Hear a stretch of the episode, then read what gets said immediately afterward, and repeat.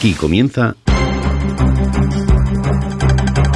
El mundo en nuestra antena. Un programa para los aficionados a las telecomunicaciones, Radioafición, Internet, broadcasting. Onda corta. Y todo lo que tiene relación con este mundo maravilloso que es la radio.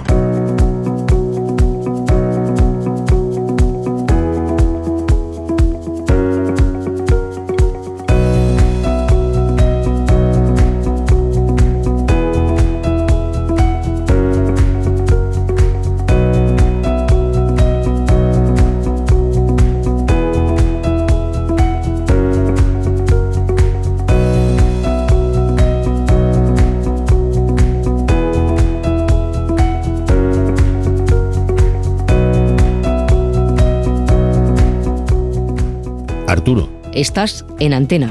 Hola, ¿qué tal? Bienvenidos una semana más a esta cita con la radio. Saludos de Arturo Vera. Hola, en nombre de todo el equipo.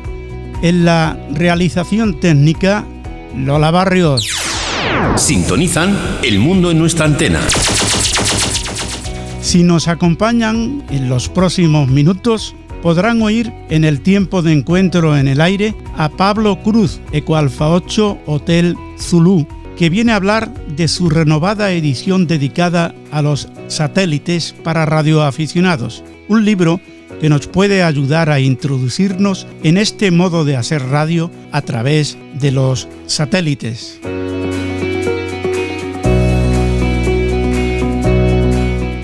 Las tecnologías confusas llegará de la mano de Eugenio Fernández. Hoy, la guerra de los microchips.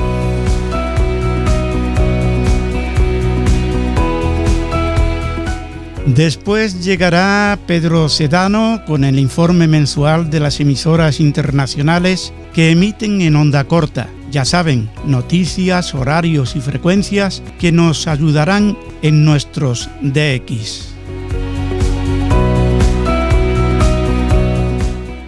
Y terminaremos con las historias de radio de Daniel Camporini. Hoy la radio en El Salvador.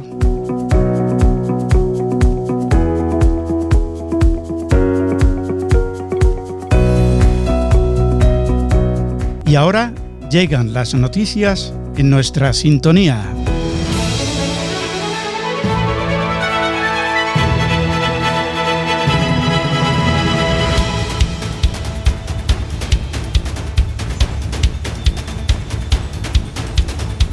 Los radioaficionados del Puerto Llano reciben información sobre riesgos potenciales de la comarca y su implicación en las comunicaciones de emergencias. Tiene la información José Vicente Fábregues. Decenas de radioaficionados de Puerto Llano han participado en una charla divulgativa en la que han conocido los riesgos potenciales de la comarca y su implicación en las comunicaciones de emergencia.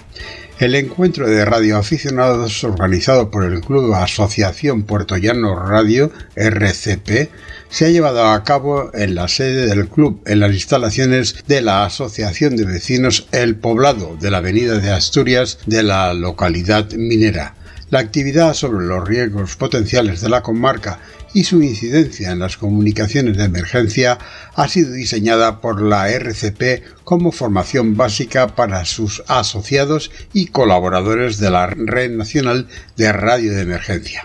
El Club Asociación Puertollano Radio Eco Alfa 4 Romeo Charlie Papa y Eco Delta 4 Yankee Alfa Mike es una asociación de amplio recorrido en el tiempo, fundada oficialmente en 1984, aunque ya llevaban unos años ejerciendo de forma oficiosa y que desde entonces da cobertura a todo el colectivo de aficionados a las comunicaciones de Puerto Llano y su comarca y desde el año 1981 son la sede local de URE en Puerto Llano. Las ponencias de este encuentro técnico han corrido a cargo de Miguel Peña García, gerente de la empresa pública Emergencia Ciudad Real 1006, y de José Luis Culebra Soriano, jefe del Parque de Bomberos de Puerto Llano. En el desarrollo de la charla, los ponentes han explicado a los numerosos asistentes los distintos riesgos potenciales de la comarca de Puerto Llano, de origen natural como las inundaciones, incendios forestales, fenómenos meteorológicos adversos y riesgo sísmico de poblaciones cercanas y de origen tecnológico también, como riesgo químico y accidentes de vehículos de transporte de mercancías peligrosas. Esta actividad ha tenido una buena acogida por los asistentes, en su mayoría radioaficionados adscritos a la REME, Red Nacional de Radio de Emergencias, por suponer para ellos una formación técnica específica de gran utilidad. La REMER es una red alternativa y complementaria a otras redes de comunicaciones utilizadas por la Dirección General de Protección Civil y Emergencias, DGPCE, del Ministerio del Interior gestionada y coordinada a nivel nacional por dicha Dirección General, bajo la dependencia y control por parte de las delegaciones de gobierno y sus correspondientes subdelegaciones en cada provincia. En la actualidad, en la zona 4 de la REMER de Ciudad Real, que engloba a Puerto Llano y su comarca, hay un total de 23 colaboradores activos. Antes de comenzar la charla tuvo lugar un emotivo homenaje y reconocimiento de los colaboradores de la REMES de la zona al coordinador de la zona 4, Francisco Gómez López, por su entrega y tenacidad durante décadas para mantener cada día viva la red. Una labor encomiable del coordinador de la zona que está adscrito a la REMER desde 1985 que los colaboradores han querido reconocer y agradecer con la entrega de una placa como recordatorio de ese día y un caluroso aplauso en el que se han fundido todos los asistentes. El encuentro técnico fue clausurado por el presidente José Fernández Mora, quien agradeció las ponencias y la asistencia a la vez que se mostró muy satisfecho por el acto, por la necesidad de la formación en riesgos y comunicaciones de emergencia y la utilidad pública que los radioaficionados representan en momentos de emergencias y catástrofes. Los radioaficionados del Radio Club CQ Torrevieja activan el Parque Natural de la Mata y Torrevieja. La activación del Parque Natural de la Mata fue un éxito. Una vez más, los radioaficionados del Radio Club CQ Torrevieja han demostrado que están preparados para trasladar sus estaciones a cualquier lugar, no solo con estas actividades, sino también en posibles casos de emergencia local o comarcal. Los radioaficionados del Radio Club CQ Torrevieja realizaron contactos en España mayormente y países limítrofes como Portugal, Francia, Escocia, Italia, Inglaterra, países del este y todas las provincias de España, incluidas Ceuta y Melilla, y las provincias insulares. La referencia con la que se emitía era EAFF 1437 y DME 03133, activando uno de los parajes más emblemáticos de la ciudad como es el Parque Natural de la Mata, logrando sumar en tan solo casi 5 horas más de 600 contactos.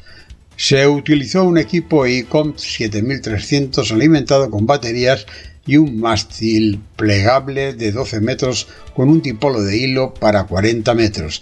La climatología fue favorable ya que se disfrutó de una mañana espléndida con algunas nubes que no hicieron desaparecer el sol, aunque la temperatura subió a los 29 grados. Señal recibida del megasatélite Blue Walker 3, que no es Información elaborada por Eco Charlie 1 Alpha Mike Echo. El Blue Maker 3 fue lanzado el 10 de septiembre de 2022 y no es un satélite cualquiera. Sobre este satélite nos encontramos titulares como el megasatélite Blue Maker 3 más brillante que cualquier estrella podría eclipsar el cielo nocturno. Los astrónomos estaban preocupados porque brilla más que Venus por la noche. El Maker 3 tiene una superficie plana y orbita a 500 kilómetros sobre la Tierra y va a reflejar la luz solar.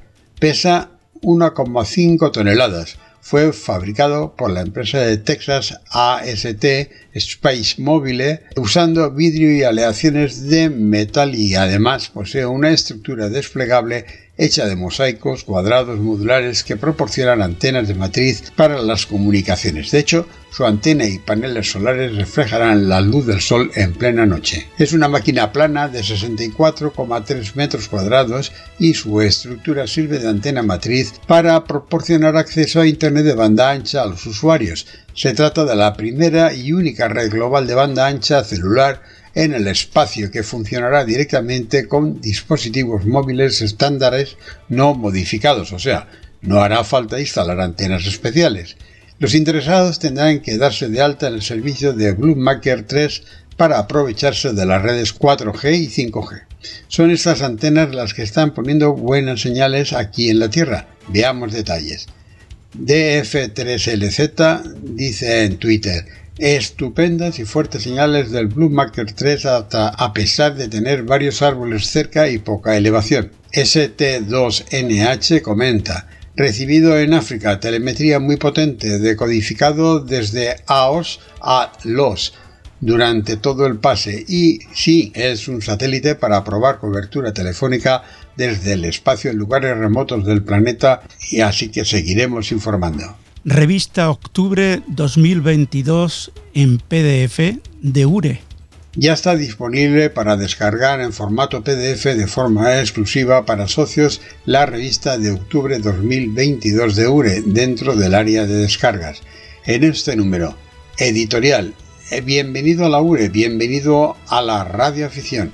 Acta de la reunión del Plure del 10 de junio 2022. Acta de la Asamblea General Ordinaria de Socios del 11 de junio de 2022 Ciclo de charlas URESAT 1, un proyecto retador. Nuevo gabinete jurídico con EASI Telecom. CITEL retoma reuniones presenciales con participación de IARU. Coexistencia de la banda de 23 centímetros y la navegación por satélite. Estudios que Grupo de Trabajo 5A del UITR. Y un poco de todo para los aficionados las tormentas y la radio, el micrófono, acopladores, límites y pérdidas, mini rotor de antena satelital MK. URESAT 1 supera sus pruebas de calificación por URESAT. Inminente lanzamiento de los satélites Genesis G y Genesis J por AMSAT EcoAlpha.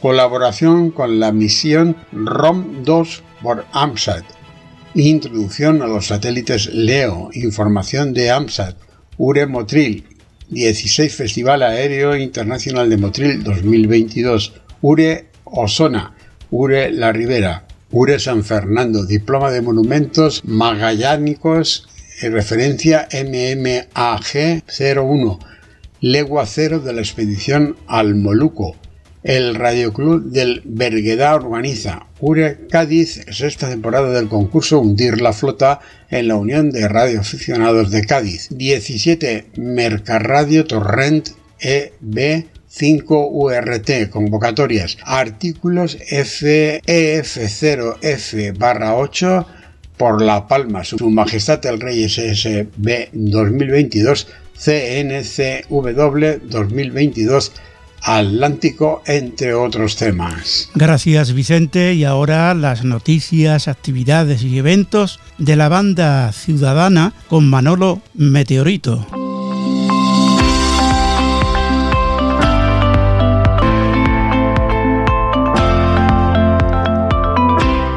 El micrófono es tuyo, Manolo.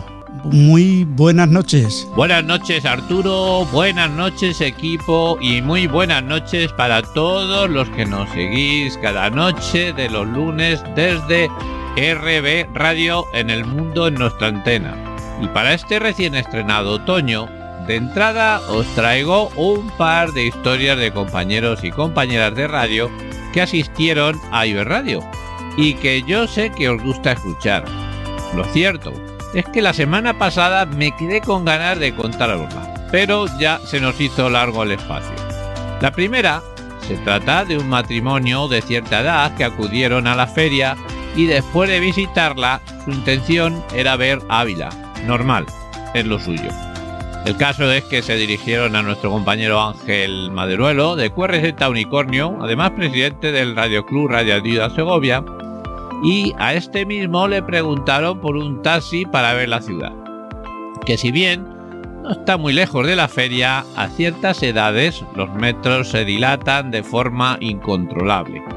Casualidad divina que nuestro amigo Ángel Unicornio fue taxista en Segovia, en la actualidad jubilado, no tardando en ofrecerse, desinteresadamente, claro, para llevarlos hasta el propio centro de Ávila.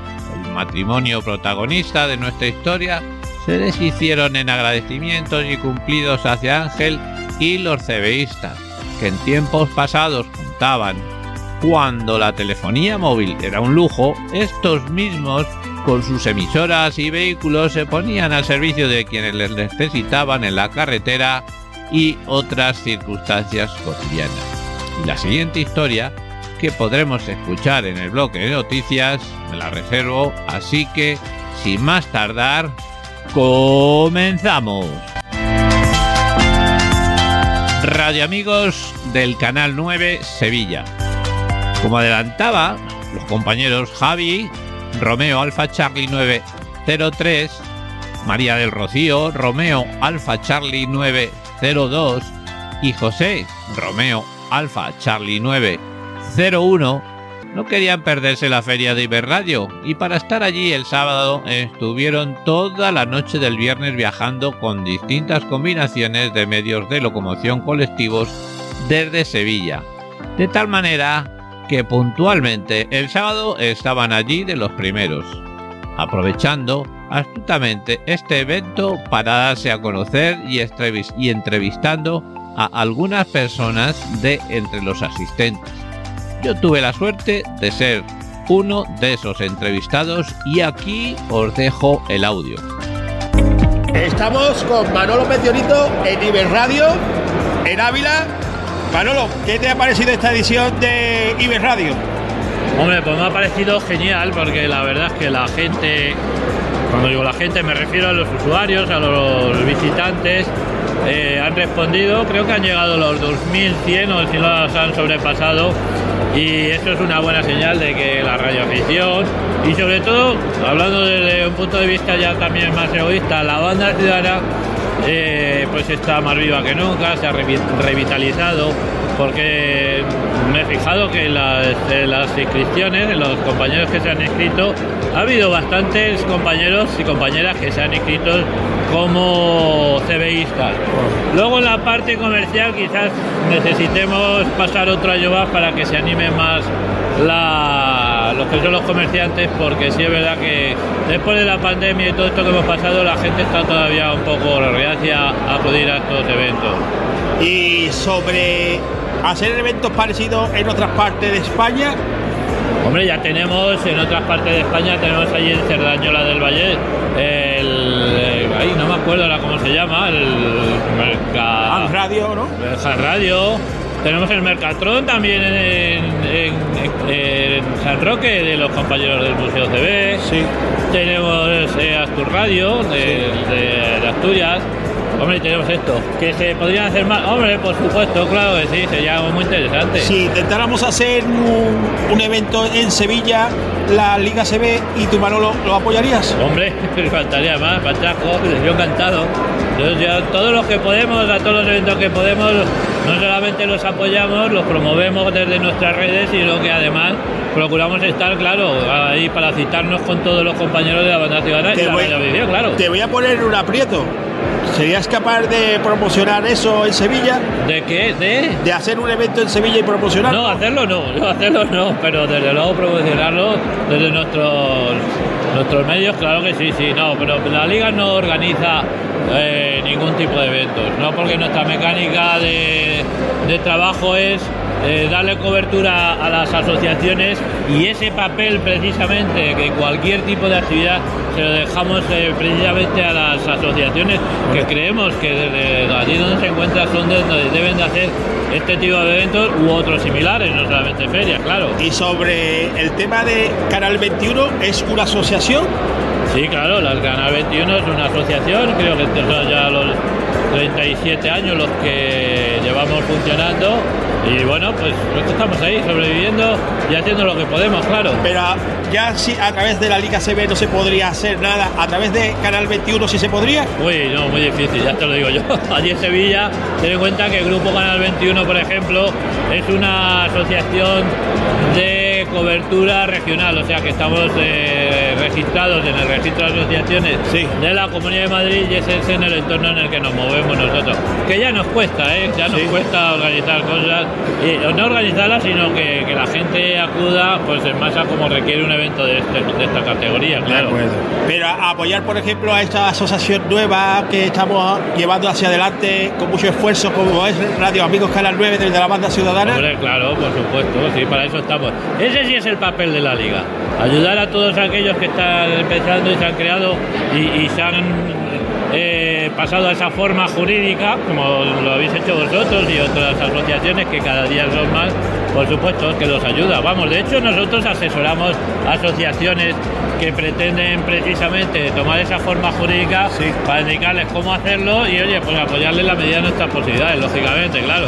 ¿Quieres decirle algo a, los compañeros que nos están viendo a través de nuestras redes sociales de Radio Amigos Canal 9? Que os animéis a utilizar la banda ciudadana, a disfrutar de ella todo lo posible, porque estamos seguros de que os va a gustar, los que no la conozcáis y los que ya la conocéis, pues a seguir disfrutando ya y hacerla entre todos más atractiva, pues no solamente organizando desde vuestros grupos, asociaciones o federaciones ya en nuestro caso, que es lo que estamos haciendo, pues actividades que sean más atractivas para los usuarios.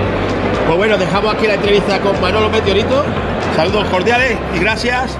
Gracias a vosotros por hacer este esfuerzo de asistir al encuentro. Os deseo mucha suerte en vuestros proyectos.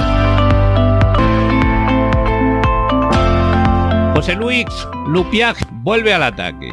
Nuestro compañero de CQ Breako España, José Luis, después de varias semanas de descanso, el sábado pasado, en el canal 17 de USB, en horario de mañana, volvió a las ondas para poner en el aire, en esta ocasión, el diploma legendario.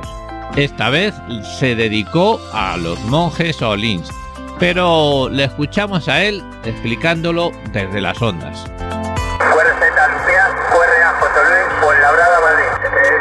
activación de, Cubreco España. Ok, hoy estamos activando el diploma de legendarios monjes Shaolin, cultura oriental. Ok, por ahí. Gracias José Luis por tu actividad. Eco Bravo 5, Unión Romeo Tango, Unión de Radioaficionados de Torrent. Estos compañeros de Torrent, Valencia, Ayer domingo ponían en el aire el vértice geodésico de CB Reconco, con la referencia 84.637 a 1.209 metros de altura, por lo que suma 4 puntos en el ranking de este diploma. Además de activar el DM de CB Viar Alicante, referencia 3043 esto fue en el canal 35 de USB en horario de mañana. Lucas Rojo 4 y Pedro Vampiro de nuevo en la montaña. También ayer domingo, hijo y padre se prepararon todo lo necesario para subir al vértice geodésico de CB Peñalara de la granja de San Ildefonso, Segovia, con referencia 48.361, pero mejor que nos lo cuenten ellos mismos. Sí, Manolo, estamos como siempre en la estación Rojo 4 y Vampiro, nos hemos subido al vértice geodésico esta vez de Peñalara, después de la experiencia del sábado pasado, nos hemos atrevido a subir a Peñalara, referencia 48361 en la web de Activando ve la activación da 20 puntos, ya que la cumbre eh, supera los 2.300 metros, como hacía muy buen domingo, nos hemos animado a hacer la activación. ¿Cómo se ve, Manolo? Estoy un poco cansado, ¿verdad? Sí, sí. Un poco, pulsando. Sí, sí, ya te digo que no quiero ver, ¿verdad? Un abrazo y te Muchas gracias a todos. Queremos agradecer a todas las estaciones que habéis estado participando en la activación. Gracias a la web Activando CD, que sin ellos esto no sería posible. Y gracias por vuestra paciencia. Rojo 4 ya lo he perdido, no sé dónde está. Ahora le buscaré por aquí por la cumbre. La estación Vampiro, que os da a todos un fuerte abrazo. Muchas gracias. A disfrutar del domingo 73. 73 también para vosotros, compañeros. Pues hemos llegado al final de nuestra sección. Os invito a que estéis con nosotros el próximo lunes por la noche aquí, en El Mundo en nuestra antena, con Arturo Vera y todo su equipo. Mientras, cuidaros mucho y disfrutar todo lo que podáis de la banda ciudadana. Un gran abrazo. Por escucharnos, muchas gracias. 73.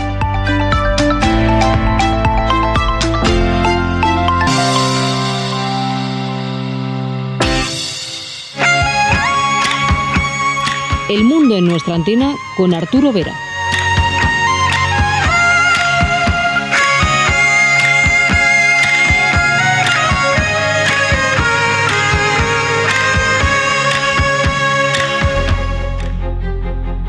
Te recordamos que puedes escuchar nuestro podcast en cualquier momento. Descárgate la aplicación podcast que prefieras y suscríbete a nuestro canal. Tan solo tendrás que teclear El Mundo en nuestra antena y darle al botón Suscribirse. Te esperamos.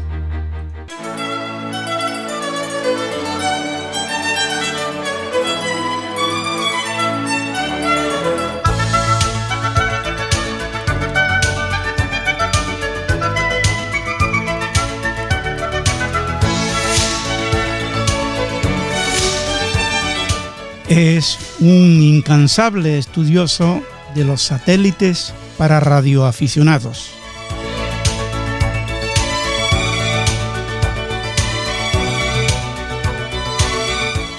Con su última edición del libro Satélites para radioaficionados, nos asegura que leyendo el libro nos podremos introducir en las transmisiones a través de los satélites incluso con el material de radio que ya tenemos en casa.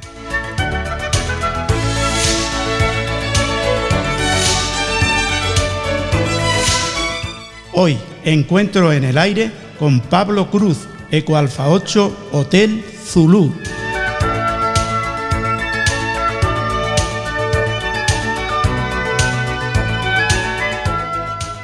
Pablo, gracias por participar en este tiempo de radio. Es un placer, Arturo, estar con ustedes. Pablo, el título del libro, Satélites para radioaficionados, tal como está nuestra afición, ¿es verdad que hay satélites para radioaficionados? Por supuestísimo, y no solamente de ahora. Los satélites de radioaficionados están funcionando casi desde el principio de, del mundo de los satélites. Eh, te cuento muy rápidamente. Después de, de, que los rusos pusieran en, en, órbita el Sputnik 1, muy poco tiempo después, eh, los norteamericanos pudieron eh, lanzar también el suyo, el Explorer 1 completamente, que luego fue sustituido por el Explorer 2. Estoy hablando de. Bueno, eh, ca casi ni tú ni yo habíamos nacido en esa época, ¿no? Yeah. Y desde ese mismo momento ya los radioaficionados intervinieron, radioaficionados norteamericanos, completamente, que trabajaban en la NASA, ya intervinieron en esa serie de cosas. Y te cuento una pequeña anécdota de, de esa época. La primera baliza que incorporaron los norteamericanos al, al, al Explorer 2 concretamente, eh, costó mmm, eh, algo así como 150 mil dólares aproximadamente. Una baliza que daba eh, 5 milivatios de potencia y trabajaba eh, equivalente a, nuestra frecuencia de 2 metros ahora.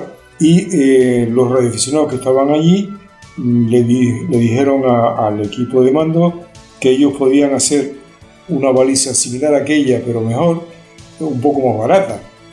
Bueno, por aquello de que, bueno, bueno, pues vete haciendo a ver qué pasa. Cuando le presentaron la baliza, hicieron las pruebas y le dijeron cuánto costaba aquello, había costado 140 dólares. A los 150 mil que había con la otra, con pistas de oro y no sé qué, te puedes imaginar. ¿no? Uh -huh. Y lo curioso no es que haya funcionado, es que sigue funcionando hoy en día.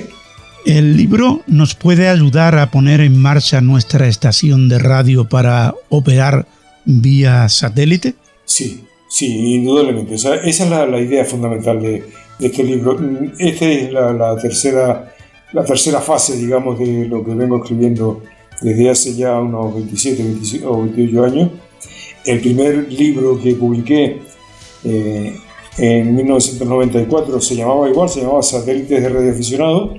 Eh, después, en el 2017, publiqué otro que se llamaba Radioaficionados, Satélites y Naves Espaciales. Y este de ahora realmente es una eh, ampliación eh, revisada del primero, de satélites de radioaficionados. Hemos conservado el nombre y hemos conservado también la estructura mm, básica del primer libro. Satélites de radioaficionados cuenta un poco la historia de, de, esto que yo te estaba contando un poco de forma anecdótica y tenía y sigue teniendo como misión principal poner al alcance de cualquier radioaficionado los medios necesarios para hacer comunicaciones vía satélite. No son difíciles. Mm, te cuento otra pequeña anécdota y si no me, si no me obliga no te cuento más. No, no. Eh, Adelante. Yo escribí, eh, eh, hacía mm, muchos artículos para la revista Secu Radio Mater, la que se editaba en España, que publicó Marcombo eh, dice Editores durante muchísimos años. Y yo llevo una sesión que se llamaba Las comunicaciones mm, vía satélite pueden ser muy fáciles. Al cuarto o quinto mm, artículo cambié el título y le puse Las comunicaciones vía satélite son muy fáciles. Lo sigo defendiendo a, la altura de, a, estas alturas de, de, la película, que ya han pasado pues, casi 30 años de eso. ¿Qué otras informaciones prácticas encontraremos en el libro? Yo creo que lo que se pretende en el libro mm, es bastante amplio, es decir, es poner a disposición de, de cualquier colega todos los conocimientos necesarios para hacer comunicaciones vía satélite.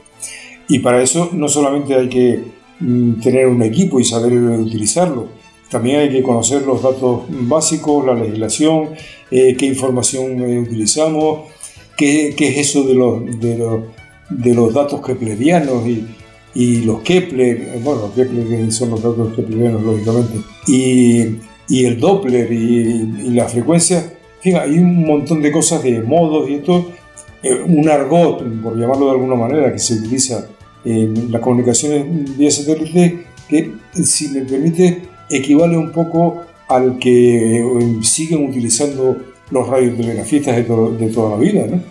Utilizan el alfabeto Morse y si sabes alfabeto Morse puedes hacer eh, telegrafía sin hilo sin ningún problema. Entonces en esto tienes que saber manejar un equipo, lógicamente, pero tienes también que saber cómo se maneja y qué es lo que vas a manejar. Vas a manejar un satélite que está a bastante distancia de nosotros, eh, que describe una órbita polar o una órbita Leo o una órbita ecuatorial o una órbita geoestacionaria y que está a una distancia de no sé qué, la antena la tienes que dirigir en este punto, tienes que orientarla teniendo en cuenta el azimut y la elevación. Es decir, hay un montón de detalles que tienes que conocer. Para esta clase de prácticas, ¿qué es mejor? ¿La estación fija o, móvil portátil? Cualquiera de las dos vale. Eh, eh, antiguamente, cuando, cuando empezábamos un poco con esto, que necesitábamos un poco más de potencia y antenas de, de mayor ganancia y eso porque los satélites no solamente estaban un poco lejos, sino que además los equipos que llevaban a bordo eran muy pequeñitos, las baterías que llevaban a bordo pues se, gastaban enseguida y entonces para poderlos aprovechar pues tenías que utilizar en tierra equipos más eficaces, o sea, mejores equipos con mejores antenas y cosas así. Pero hoy en día te puedo decir que con un vulgar o un walkie-talkie con, con 3 o 4 o 5 vatios y, y, la antenita, la porrita de, la, de, de, de, de, este walkie puede ser suficiente para hacer muchos comunicados. no, no grandes contactos, obviamente, pero eh, siempre lo comparo un poco con los coches. O sea, si tú quieres mm, eh, salir a dar un paseo en el coche, cualquier silla te vale. Pero si quieres hacer Fórmula 1, mm, necesitas algo más. Claro. Esta clase de comunicaciones tiene un límite que es el tiempo. ¿Aún así es un modo apetecible? Indudablemente. No, no, no solamente es apetecible. Eh, yo defiendo a ultranza eh, que las comunicaciones vía satélite son el futuro de la radiodifusión. O sea, la radiodifusión empezó, la telegrafía sin hilo empezó con el sistema Morse eh, que luego fue evolucionando, la amplitud modulada, la frecuencia modulada, las bandas laterales, eh, luego el mundo de los digitales, por ahí se fueron metiendo también el mundo de las comunicaciones vía satélite y desde mi punto de vista, cuando, cuando em, empiecen a fallar el resto de los sistemas en tierra, seguiremos comunicándonos a través de, de satélites de, de, satélites de y para radioaficionados en el caso nuestro, pero satélites artificiales al fin y al cabo, ¿no? No es tu primer libro, ¿no? No, dedicado al mundo de los satélites radioaficionados es el tercero. Tengo otras publicaciones, pero que no tienen nada que ver con, con este mundillo. El libro se lee bien, no es pesado. ¿Cuántas páginas tiene? Este último, que como te decía antes, es una recopilación, una revisión y una ampliación del primero, este del año 1984, tiene un total de 200, espera que lo tengo en la mano y te lo digo con exactitud, 264 páginas. Eh, de esas, la mitad aproximadamente eh, se destinan mm, casi exclusivamente a actualizar todo lo que fue la primera parte por una razón muy sencilla. O sea, la historia es historia y no la va a cambiar nadie. Aquí cuentas la historia, cuál fue el primer satélite, cuál fue, cómo se hacían las primeras comunicaciones, qué se tal, cuáles son las bases de todo eso, y eso no cambia. El coche sigue teniendo un motor y cuatro ruedas y un volante y toda esta serie de cosas.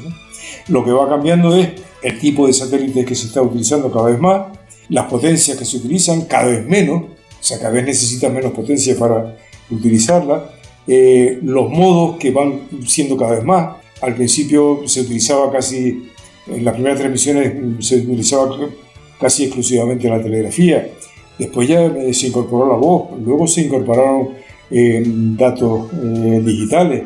Hoy en día hay una combinación de todas esa serie de cosas. O sea, hay satélites que trabajan en frecuencia modulada, el equivalente a nuestros 2 metros, incluso en frecuencias similares a los 2 metros.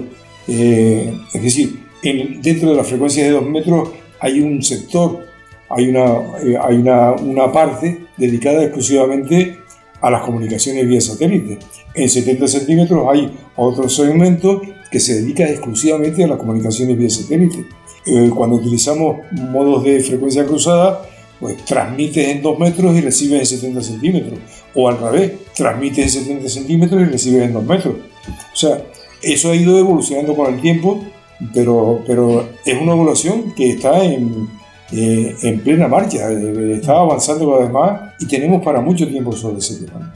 Para todo lector de libro, querrá saber también la, la encuadernación que, que trae. ahí me has pillado un poco. Eh, esta encuadernación para mí es una verdadera maravilla.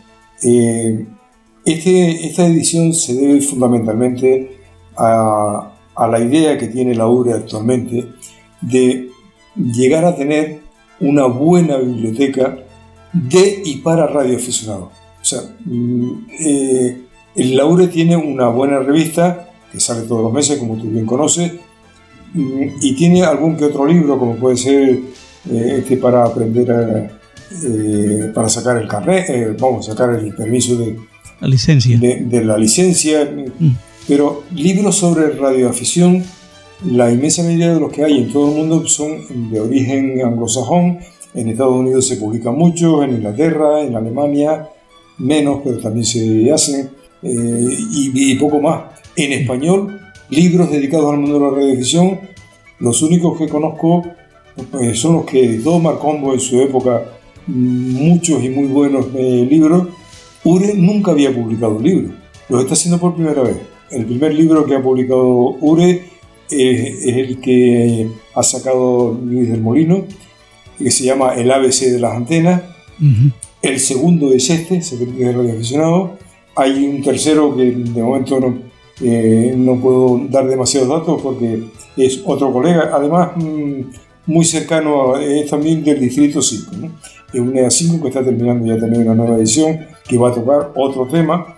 O sea, uno va a tratar de antenas, otro va a tratar de, de satélites, otro trata, mm, vamos a tratar de ir incorporando a la biblioteca de, de URE buenos libros, buenos libros que, que sean prácticos, que sean útiles para el radioaficionado normal, nuestro, escritos por, por, por, por, por españoles para España. Eh, por supuesto vamos a utilizar algunas traducciones de, de, de, información que nos llega de fuera.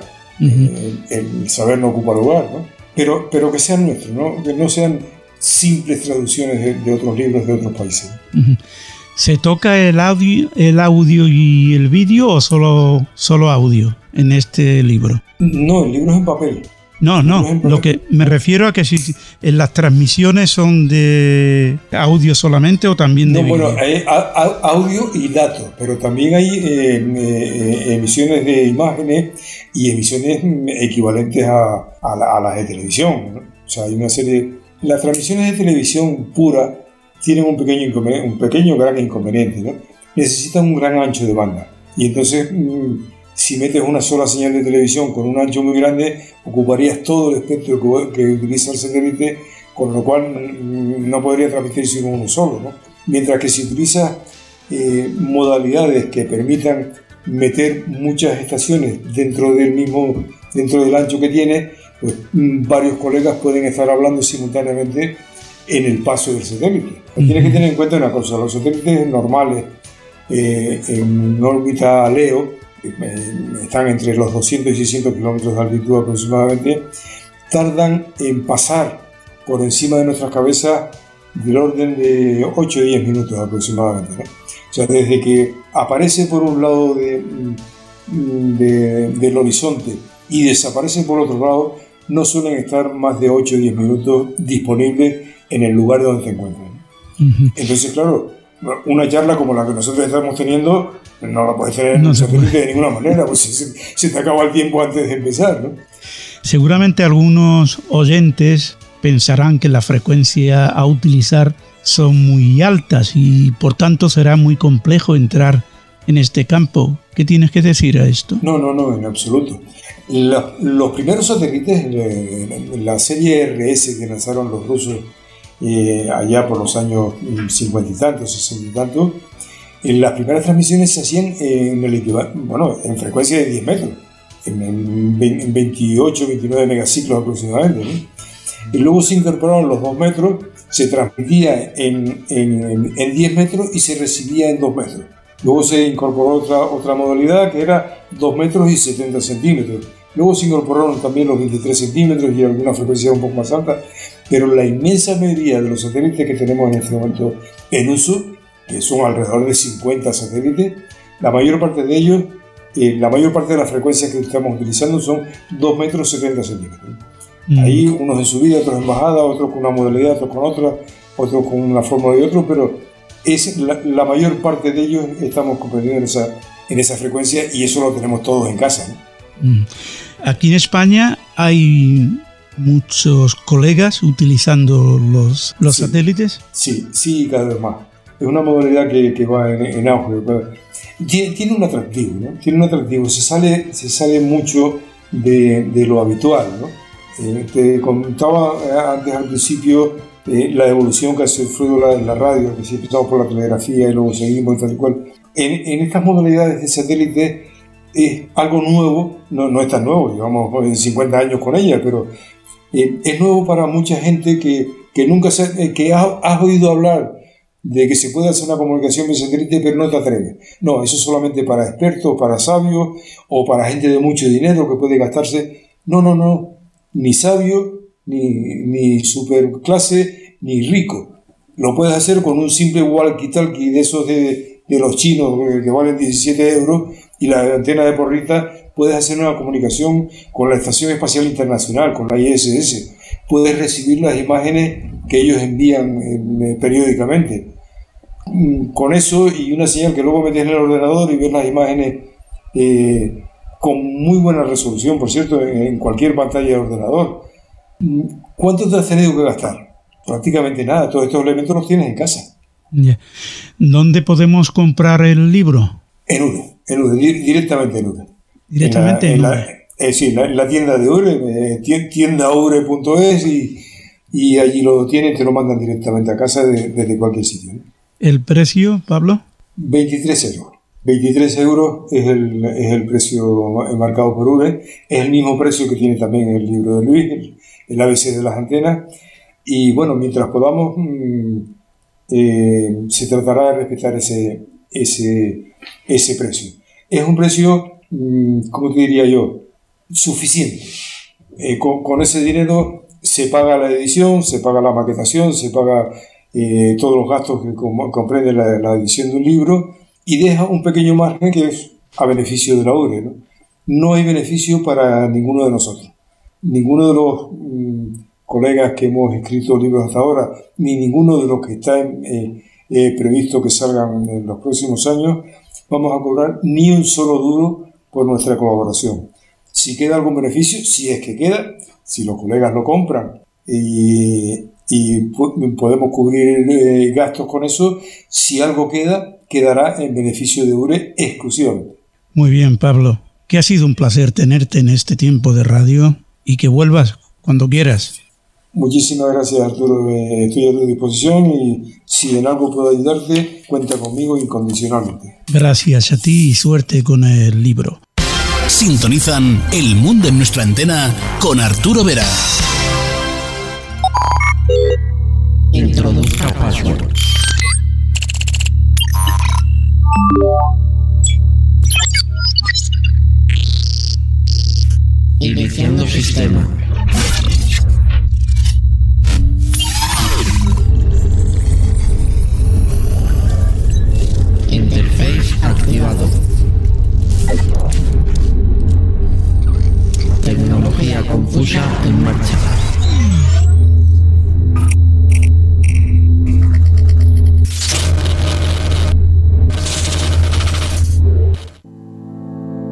Ya estamos en el tiempo de las tecnologías confusas.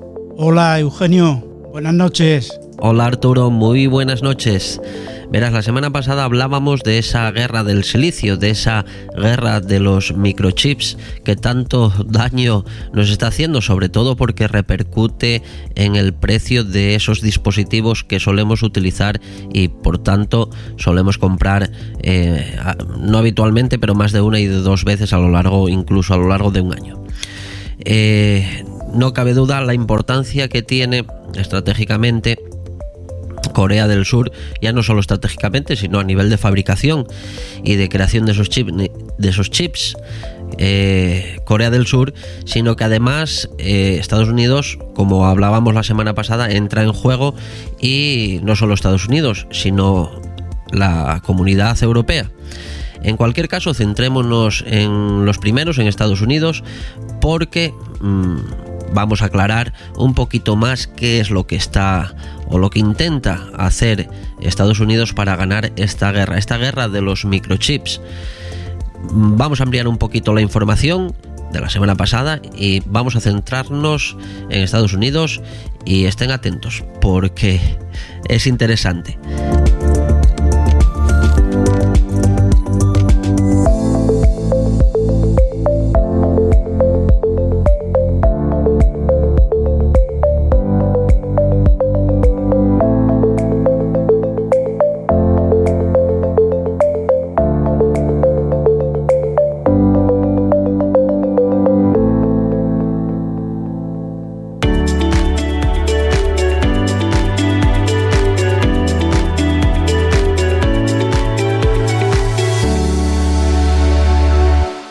Oído hablar de la guerra de los chips? ¿Sabías que Estados Unidos se ha quedado muy atrás en la fabricación de semiconductores y que esto es considerado como toda una amenaza a la seguridad nacional? ¿Cómo quieren ahora resolver este problema? Queridos amigos, amigas, bienvenidos a un nuevo capítulo de Si lo hubiera sabido. Arranquemos.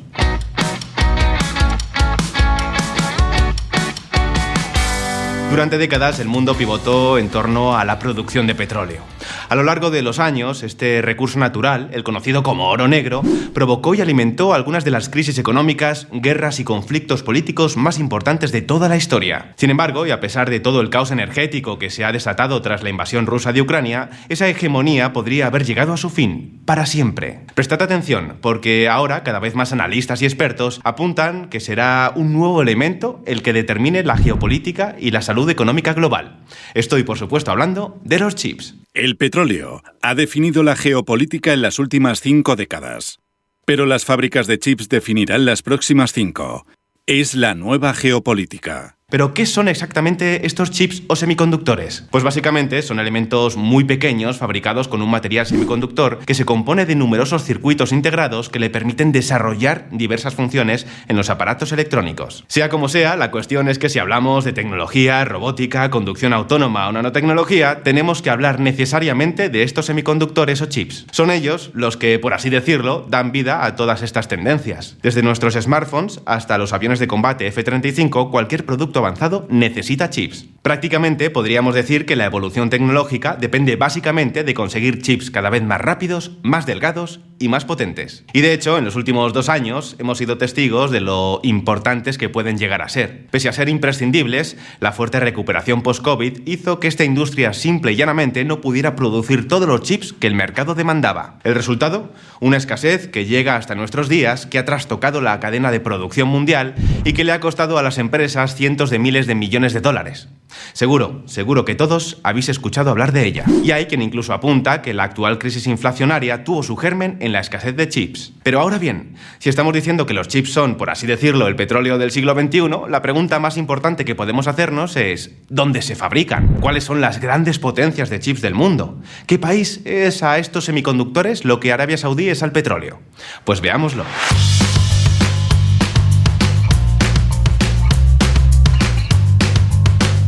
Amigos, amigas, aunque la industria nació como tal en Estados Unidos, hoy el 80% de la producción mundial se encuentra localizada en Asia. Sobre todo podemos destacar dos países, dos grandes potencias en todo este asunto que nos atañe. Corea del Sur y Taiwán. Juntos, liderados por Samsung y TSMC respectivamente, estos dos países representan más del 40% de toda la fabricación mundial de chips. Y si hablamos de chips avanzados, entonces su dominio supera el 70% de toda la producción mundial. Especialmente llamativo es el caso de la empresa taiwanesa.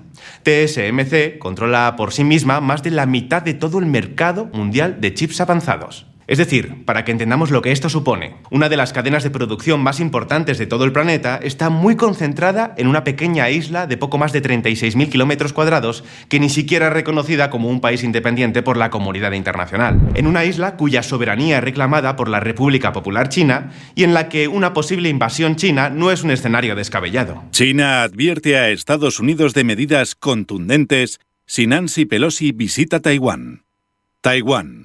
El ataque de China no es inminente, pero Estados Unidos observa de cerca la situación, afirma el general Miley. Para colmo, el otro gran fabricante mundial es Corea del Sur, un país que formalmente continúa en guerra con Corea del Norte. Y todo esto, como os podéis imaginar, es algo que plantea gigantescos retos de seguridad. Hace 30 años, el 37% de los semiconductores en el mundo se fabricaban en los Estados Unidos. Hoy son el 12% y la cosa va por mal camino. Durante las últimas décadas, las grandes empresas tecnológicas norteamericanas se han especializado sobre todo en el diseño de los chips, en el software y en los equipos de fabricación. Todas ellas actividades muy complejas, pero que requieren mucha menos inversión de capital y tienen potencialmente márgenes más altos. Sin embargo, cuando hablamos del proceso de fabricación, eso ya es otra cosa. Un buen ejemplo de esta pérdida de liderazgo lo tenemos con Intel.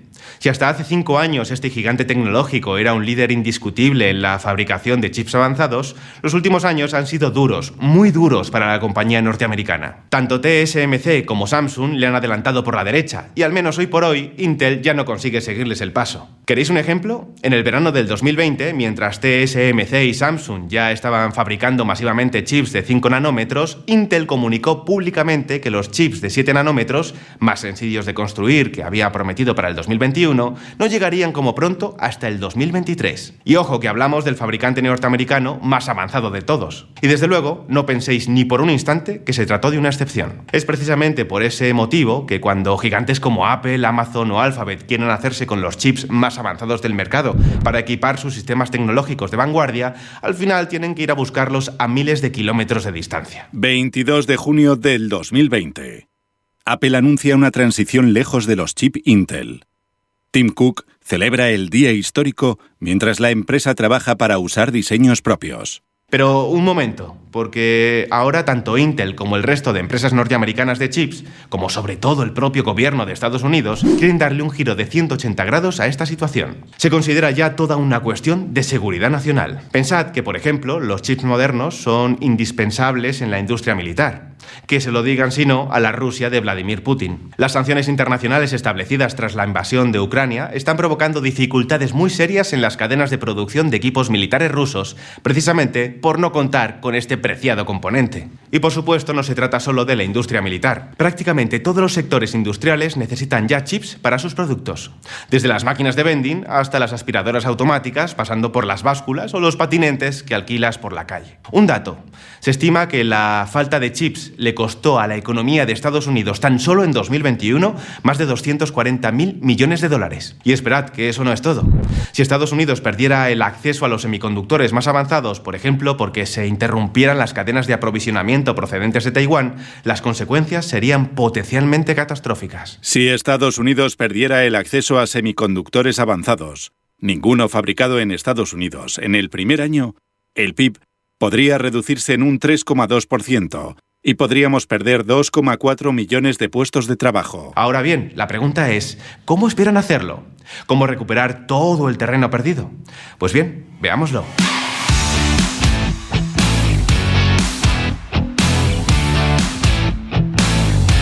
Hace ya un par de años que el gobierno norteamericano empezó a ponerse las pilas. De momento, ha negociado con TSMC y Samsung la apertura de grandes factorías en Estados Unidos, al tiempo que el Congreso ha puesto sobre la mesa un plan de hasta 76 mil millones de dólares para impulsar la fabricación de chips en el país y elevar su cuota de mercado hasta el 30% de toda la fabricación mundial. Gracias a este plan, por ejemplo, Intel, que está en proceso de invertir hasta 40 mil millones de dólares para construir dos enormes fábricas en Ohio y Arizona, espera recibir del gobierno una multimillonaria ayuda de 6 mil millones de dólares a fondo perdido. Pero ni siquiera tenemos que cruzar el charco para encontrar más ejemplos de esta nueva carrera geoeconómica. Además de Estados Unidos, la Unión Europea y sus países miembros están siguiendo también una estrategia muy similar. Por ejemplo, Alemania le ha garantizado a Intel una subvención de 6.800 millones euros a cambio de construir una gigantesca planta de 17.000 millones de dólares en la ciudad de Magdeburgo para fabricar chips de 2 nanómetros. Chips de vanguardia que el sector espera poder fabricar como pronto para el 2025. Y eso, amigos, amigas, eso supone tan solo una pequeña parte de los planes en el viejo continente. Intel invierte 30.000 millones de euros en la fabricación de chips en Europa. La inversión total durante la próxima década podría alcanzar los 80.000 millones de euros. Y hablamos tan solo de Europa y tan solo de Intel. La fabricación de semiconductores empieza a mover cantidades astronómicas. Y por supuesto China también está haciendo tres cuartas partes de lo mismo. De hecho, el gobierno chino está desplegando un plan de 100.000 millones de dólares para mejorar la capacidad de las empresas chinas para fabricar chips avanzados, algo que todavía no han conseguido. Ahora bien, un momento, porque no se trata solo de poner dinero y ya está, para nada. La fabricación de chips avanzados es una tarea muy compleja que además de grandes inversiones requiere mucho tiempo, infraestructuras y capital humano. Si Taiwán se ha convertido en el centro mundial de la fabricación de chips es precisamente porque lleva años especializándose y apostando por esta actividad. Por ejemplo, según estima Morris Chang, el fundador del grupo TSMC, la producción en Estados Unidos cuesta un 50% más que en Taiwán. Así que por mucho dinero que se ponga encima de la mesa, eso no garantiza ni mucho menos que los planes lleguen a buen término. Y eso no es todo. Para colmo ahora, tras la enorme escasez de chips de los últimos meses, muchos expertos empiezan a advertir que gobiernos y empresas podrían estar pasándose de frenada, provocando con ello un exceso de producción, lo que por supuesto tampoco sería bueno para nadie. Sea como sea, si algo parece claro, es que la competencia promete ser muy intensa en un sector que de todas formas espera poder disfrutar de incrementos muy importantes en su facturación durante los próximos años. Eso sí, habrá que estar al tanto de los márgenes con los que logre operar. Pero bien, así es como están las cosas en lo que muchos ya conocen como el petróleo del siglo XXI. La pregunta ahora es, ¿logrará Estados Unidos recuperar el terreno perdido? ¿Hasta qué punto pensáis que compromete la seguridad económica que uno de los componentes clave de la tecnología de vanguardia mundial se fabrique mayoritariamente en un lugar como Taiwán? Un saludo y hasta la próxima.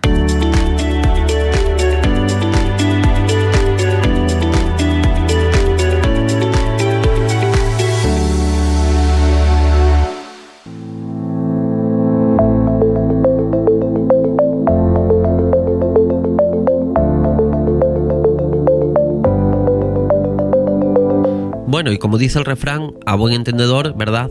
Pocas palabras bastan. Lo que está claro es que mientras se disputa esa supremacía eh, relacionada con el silicio, con los microchips, eh, pues bueno, como decimos al principio, quien paga los platos rotos pues somos los de siempre. Y así será, así es y así será. En fin, veremos a ver lo que ocurre. Señores, un placer volver a encontrarnos aquí en la radio de todos los radioaficionados y de todo el mundo que quiera pasar un ratito lleno en, muy buena compañía y lleno por supuesto de mucho contenido, sobre todo didáctico. El mundo en nuestra antena con tecnología confusa. Hasta la semana que viene.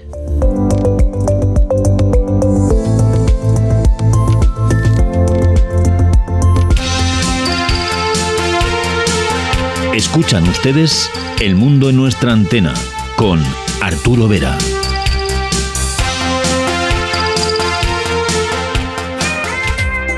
Informe de la Asociación Española de Radioescucha. Con Pedro Sedano.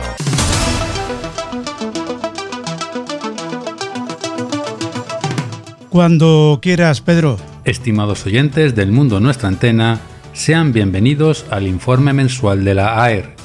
Les recordamos que las frecuencias que citemos son kilohercios, mientras que las horas son UTC, es decir, están referidas al tiempo universal coordinado. Iniciamos nuestro recorrido radial con la voz de Mongolia, que cuenta con dos emisiones diarias en idioma inglés, la primera de ellas de 0900 a 0930 en 12085 hacia el sureste de Asia y la segunda de 14.30 a 15.00 en 12.015 hacia el este de Asia, en ambos casos con una potencia de 250 kilovatios. Se pueden enviar informes de recepción a la siguiente dirección vom-en.yahoo.com. Y un dato muy importante, se recomienda enviar al menos tres informes de recepción correspondientes a un mes para obtener respuesta. Desde Vietnam, la voz de Vietnam tiene también dos emisiones diarias, pero en español, de aproximadamente media hora de duración. La primera de ellas a las 18.00 y la segunda a las 21.00. Ambas emisiones van dirigidas hacia el oeste de Europa y utilizan las frecuencias de 9730 y 11.885. Los informes de recepción se pueden enviar a los correos vovmundo@gmail.com o bien vovmundo@vov.org.vn. A la primera emisora educativa y cultural de México y la única que emite por onda corta, Radio Educación, se la puede escuchar en 6185 de 2300 a 0500. Es muy buena verificadora y los informes de recepción se pueden enviar a la siguiente dirección: informes radioeducación.edu.mx.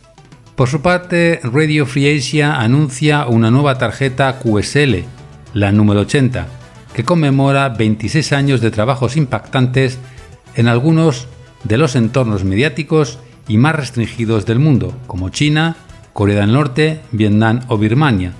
Desde su fundación, Radio Free Asia ha llenado un vacío crucial para las decenas de millones de personas que viven en estos y otros lugares de Asia y del mundo que de otro modo tendrían poco o ningún acceso a noticias e informaciones nacionales precisas y oportunas en sus idiomas.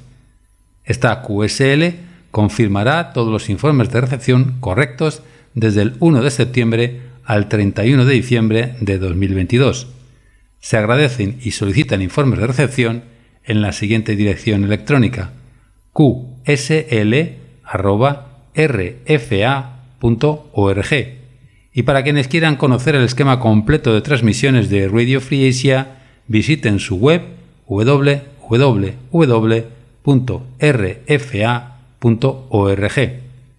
Nuestra última noticia es del Pacific Asian Listener Guide, la guía de radio de la zona de Asia y el Pacífico, que cuenta con una nueva actualización en agosto de 408 páginas en formato PDF y que contiene información de más de 5.000 emisoras de onda media y larga de la zona con datos de los transmisores, potencia, frecuencias, horarios, idiomas, etc.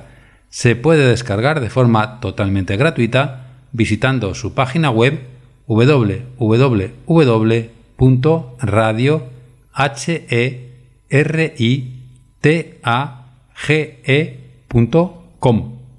Acabamos con dos informaciones interesantes. Por un lado, que pueden oír y leer este informe en radio.aer.org.es y en segundo lugar, que todos sus programas diexistas favoritos los pueden volver a escuchar en la web programasdx.com, donde hay un total de 11 programas disponibles. Por último, no olviden que pueden contactar con nosotros en el correo radio.aer.org .es, así como en nuestra web aer.org.es y en nuestros perfiles en las redes sociales de Facebook y Twitter. Hasta la próxima, muchos 73 y buenos de X. Sintonizan El Mundo en nuestra antena. Disfruta el DX, distancia desconocida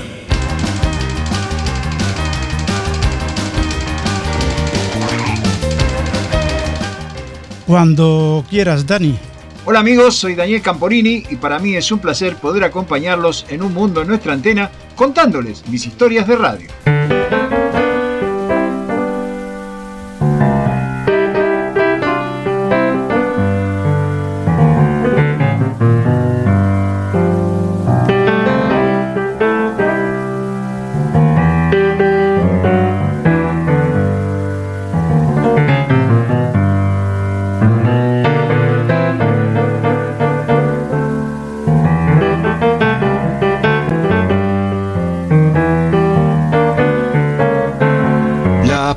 Transmisiones experimentales de radiotelefonía en El Salvador se realizaron el 7 de febrero de 1926 gracias al trabajo de los ingenieros salvadoreños Víctor Manuel Escobar y Ramón Sánchez, quienes habían sido enviados por el gobierno a los Estados Unidos para completar su educación técnica.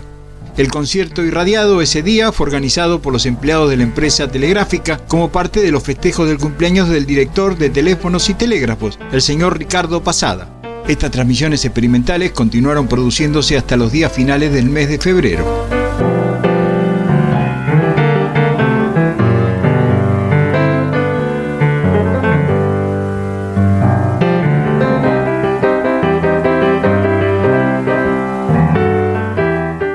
El primero de marzo, en una ceremonia especial, el presidente de la Nación, Alfonso Quiñones Molina, declaraba inaugurada la radioemisora AQM, la Radiodifusora Nacional del Salvador.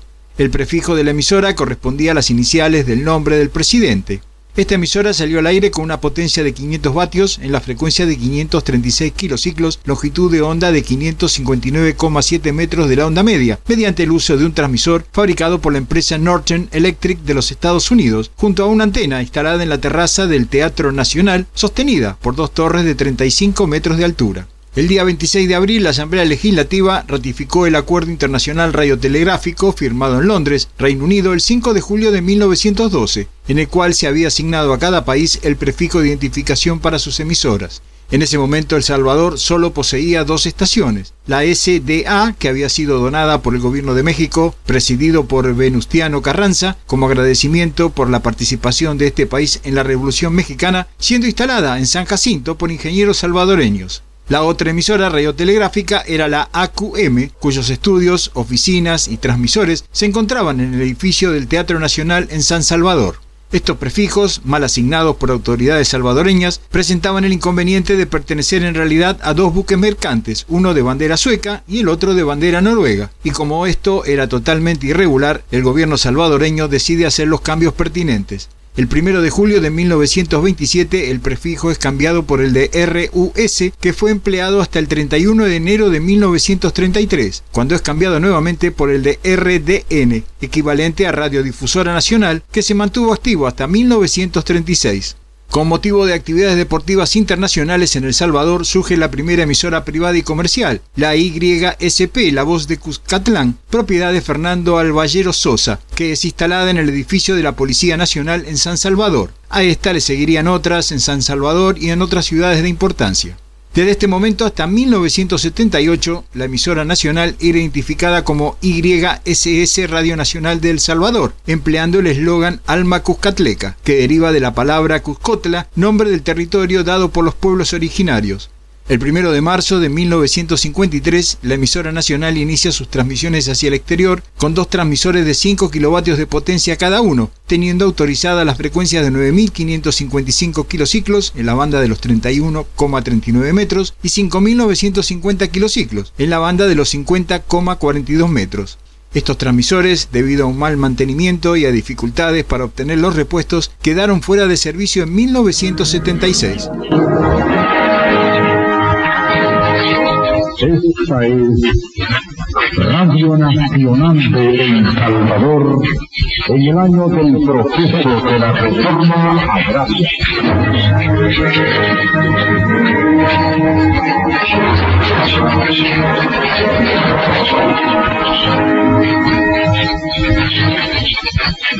Bien, estimados amigos, son exactamente los estudios de Radio Nacional. Las 18 horas de la tarde con 47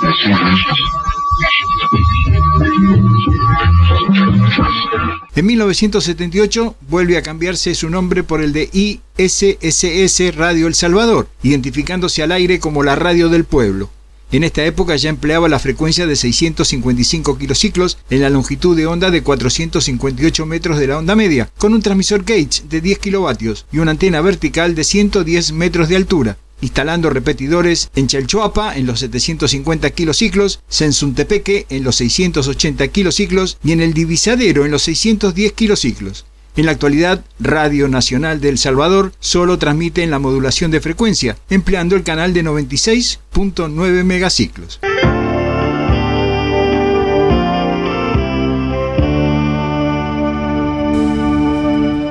Desde Munro, Buenos Aires, Argentina, les habló Daniel Camporini.